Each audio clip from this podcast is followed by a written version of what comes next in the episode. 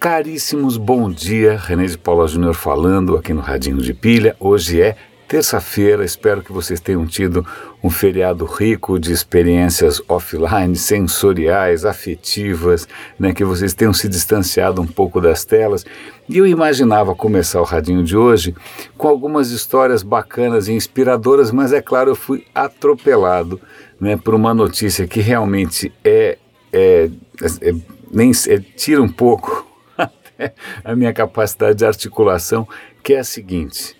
É, na Austrália, é, vazou um documento do Facebook, os caras tiveram acesso a um documento do Facebook, em que o Facebook diz para os anunciantes que eles conseguem identificar, através da sua fabulosa né, inteligência artificial, daqueles dados todos que eles coletam, coletam do nosso comportamento, eles conseguem, é, e agora eu vou ler aqui, os, os adjetivos são é, uma lista realmente é, espantosa eles conseguem detectar jovens, jovens, adolescentes que estejam. Eu vou pegar a listinha aqui, a coisa é meio assustadora.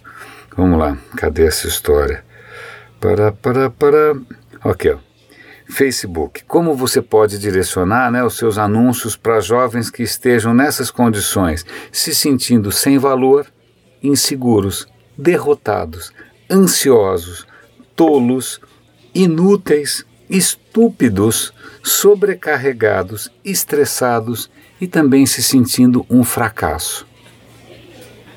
Não é lindo isso? Né? Não, não é uma coisa absolutamente repulsiva né? que alguém tenha né, conseguido calar né, o seu senso mais básico de humanidade para monetizar o desespero alheio, né, para vender a desgraça a vida, a insegurança, a tristeza alheia é, por dinheiro para anunciante. É, eu já faz tempo é, é, público e notório, o Facebook realmente é, representa uma série de coisas que eu abomino e essa foi realmente uma das gotas d'água. E eu acho sim que a gente tem que se indignar, que a gente tem que se revoltar, que a gente tem que sentir asco com esse tipo de comportamento. Por quê? Porque muitas vezes, em nome do profissionalismo, ou em nome de business, ou em nome então de técnica, a gente aprende a abstrair ou desaprende a se revoltar esse tipo de coisa. É, só para dar um exemplo aqui, eu me lembro que quando na, na vitória do Trump, veio à tona uma série de estratégias absolutamente sórdidas, né, de segmentação, de inteligência artificial, de big data que ele tinha usado para passar nessas mensagens mentirosas, que era uma história realmente de arrancar os cabelos, era uma coisa apocalíptica né, em termos de ética. Eu lembro de, de gente falando, olha, mas do ponto de vista técnico, eu falei, não, não existe ponto de vista técnico, não é, isso não pode ser fascinante sob nenhum ponto de vista, porque isso é simplesmente sórdido. Né? Então acho que a gente tem que recuperar algumas coisas básicas, a gente não pode aprender a desligar esse tipo de questionamento, porque senão isso acaba em câmara de gás, acaba em vala comum, acaba em sei lá o quê. Né, ditaduras, não é assim que, que, que a gente vai fazer qualquer tipo de progresso. Então eu vou dar o link aqui para vocês verem a reportagem com seus próprios olhos, se indignarem com seus próprios fígados. Vamos agora pular para aquilo que eu inicialmente, ingenuamente, imaginava compartilhar com vocês. Na verdade, é uma história bastante interessante. É um vídeo curtinho que, sabe, no, se você tem um Xbox, se você tem um PlayStation ou qualquer outro device, o botão de power ele tem aquele símbolo, né, que é, é uma bolinha assim com um pauzinho da onde vem aquilo. É um vídeo muito interessante que mostra que isto tudo vem de um documento técnico é, da ISO 7000, é um documento que chama, é, como é que chama o documento aqui? International Electrotechnical Commission 60417. É um documento que foi feito na década de 70, onde os caras criaram praticamente todos os símbolos que você pode imaginar, desde o limpador de para-brisa no seu carro, até os ciclos de água na sua máquina de lavar, até o botão de liga e desliga no seu computador, no seu laptop, no seu celular.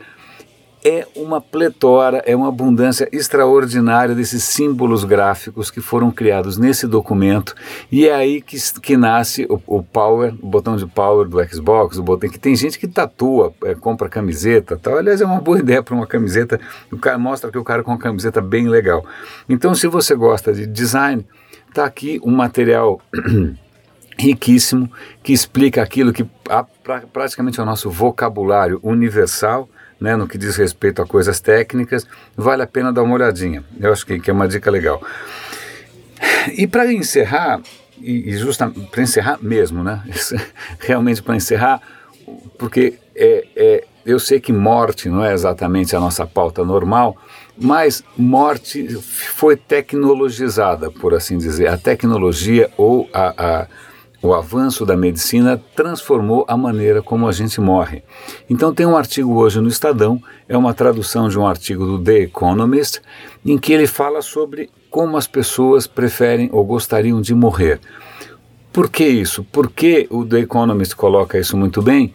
A medicina, ela está prolongando a vida sem necessariamente reduzir o sofrimento. Então, quem já passou por isso, eu já passei, na, na, já vivenciei isso na família, infelizmente, a, a, a pessoa, o idoso, a pessoa numa condição crítica vai para o hospital e o que se segue é um absoluto inferno de Dante, né, de procedimentos grotescos, violentíssimos e que muitas vezes podem prolongar a vida, mas reduzem a dignidade humana. A pessoa vira ali né, um laboratório, vira um, um parece um, um porquinho da Índia, né, uma cobaia de laboratório e passa por uma série de procedimentos que são degradantes. Então, vale a pena ler essa, essa reportagem, primeiro porque está em, tá em, português, ele levanta essa questão, ele faz um levantamento em vários países, em várias culturas, sobre como as pessoas se relacionam com esse momento difícil. Né? No Brasil, por ser um país católico, as pessoas tendem a, a, achar que você tem que prolongar a vida, custe o que custar. Em países que não são católicos, as pessoas muitas vezes preferem morrer em paz, tranquilo, né, sem tanto perrengue. Né? Vale a pena ver, porque em algum momento não tem como escapar, a gente vai ter que tomar algumas decisões. Né? É, eu já vi é, parentes próximos decidirem por, ok, para a partir daqui, deixa a pessoa morrer em paz, porque mais do que isso é, é, praticamente tortura, né? mas é que a família tinha médicos na família, então é uma decisão difícil. Para complementar um pouco esse artigo, é, é, e aí, isso que é o bom de ter ainda memória, né, de não ser essa geração que só conta com o Google para saber das coisas, é, eu me lembrei de um, de um programete do Radiolab, que é um podcast maravilhoso, é, que trata justamente disso, é de quatro anos atrás, é, mas eu vou dar o link aqui, em que ele come, eles fizeram uma pesquisa que é assim, foram lá para as pessoas comuns e falaram, olha, você passou por um acidente horroroso tal, você está entre a vida e a morte, você está num pronto-socorro, você toparia que os médicos tentassem de tudo né, para te trazer de volta? Aí todo mundo, sim, né, acho que 80%, 90% das pessoas, não, vamos usar todos os recursos da tecnologia, vamos lá, tal, etc. Tal. Fizeram a mesma pergunta para médicos a. Médicos, médicos, né? Em princípio, os caras sabem como a coisa funciona. A resposta foi exatamente a antítese disso. 80, 90% ou mais disso, até não me lembro, disse: não, não, não, não, não, não, eu não quero passar por nada disso. Por quê? Porque os médicos sabem que muitas dessas intervenções são muito violentas e elas não têm o efeito que as pessoas imaginam. Você não vai sair de lá zerado, você não vai sair de lá curado, você não vai sair de lá dando risada. Porque essa é a impressão que muitas vezes os seriados de televisão passam, né? IA, né? esses seriados de, de medicina, seja lá o que for, eles passam a impressão né, que o cara sofre lá todo tipo de intervenção possível e imaginável. Oh, nossa, obrigado, estou curado, posso voltar a andar de bicicleta. Os médicos sabem que não. Então, é, é uma reflexão interessante porque a gente pode estar com uma ideia errônea, né? os médicos que têm uma ideia muito mais concreta, literalmente estão com a mão na massa, é, já indicam que é, a expectativa que a gente tem é um pouco ilusória. Né? Então, vale a pena ouvir esse programa, é bem legal. Você tem aqui esses números também da Economist que são bem interessantes. E aí, para encerrar, eu vou dar o link para um poema do Leminski, é, em que ele fala que bons tempos era quando as pessoas morriam que nem um passarinho. Né? E aí diz ele que a, a, a tecnologia tornou a morte crônica.